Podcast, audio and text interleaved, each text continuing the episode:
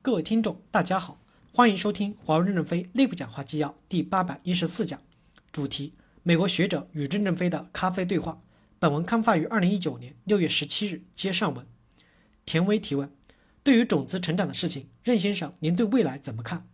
任正非回答说：尼古拉斯教授讲的是 DNA 和电子技术结合以后，人类社会发生了一个天翻地覆的变化。我对这个问题没有研究，所以没有发言权。但是。我觉得人类社会未来二三十年最伟大的推动力量是人工智能。人工智能是使人人的能力更强，而不是代替人。这个社会变得越来越复杂，火车跑得越来越快，网络越来越复杂，这是单体个人的智力不能驾驭的。将来有一些确定性的工作，人工智能可以直接处理，把问题拦截在边缘；不确定性的工作上传到中央处理以后，再通过人工智能模糊处理后，人工智能也可能处理错，也可能处理对。处理对与错都是在深度学习，完善人类的社会。要宽容创新，不要吹毛求疵。网络出了问题需要维修，可能是远程维护。人类一定要爬到电杆上才叫维护吗？这是高成本。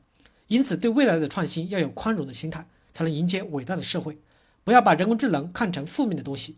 人工智能是人的能力的延伸。尼古拉斯教授说，几十年前就有人提出人工智能的概念，但是没有实现手段。今天有实现的手段了。人工智能会给人类创造更大的财富，不会替代人。人工智能怎么欣赏音乐，怎么听诙谐，还这还是晚一些的事儿。当前是提高生产效率。田威提问：虽然是刚拜的师，老师和学生还挺有默契的。吉尔德先生，他们似乎和您持不同的观点。乔治·吉尔德回答说：“我从事连接组学研究有一段时间了，主要研究互联网的连接组，互联网的所有连接内存加起来有多大。”我主要关注全球互联网能够达到 ZB 级的内存，十到二十一次方的量级，这是 ZB 级别。最近我在研究人脑的连接组，一个人的大脑的连接组容量高达一 ZB，也就是说，一个人脑内的连接数跟整个全球互联网连接的容量一样。全球整个互联网的连接消耗的能量高达兆瓦兆瓦级 ZW，但是人脑只消耗十二到十四瓦的能量，所以。我认为，真正决定未来人类发展和繁荣的关键是要充分释放人脑的容量。人脑中消耗的十二瓦的能量，可以支撑华为光纤和无线技术支持的六十亿连接量。这并不是说通过服用药丸就可以制造出超级的鼠标。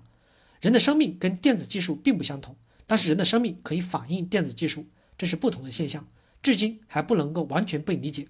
我们不能轻率地做出结论，就如同不能轻率地吃一片药丸就可以读完莎士比亚一样。田威提问：尼古拉斯·尼葛洛庞蒂先生，现在您有机会好好阐述您的观点了。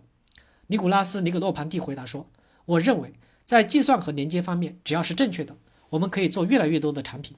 有些东西是自然发生的。很多人同时研究两种截然不同的 AI 理论，有一种 AI 能够跟人脑相媲美，甚至更好。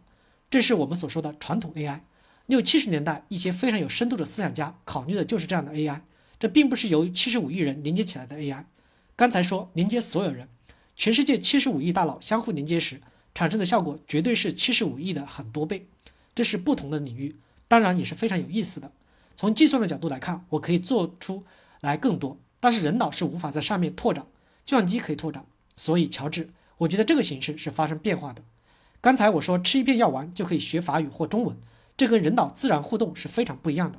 它是从内部实现突破。而不是从外部突破。如果您穿过血液循环系统，从这个角度获取您的神经元网络，这也是非常有意思的。我不知道法语究竟在人脑的哪个部分，您能不能把这样的东西放到人脑中，能不能拿走？目前来说，这些正确与否并不是非常重要。这是非常令人兴奋的思考方式。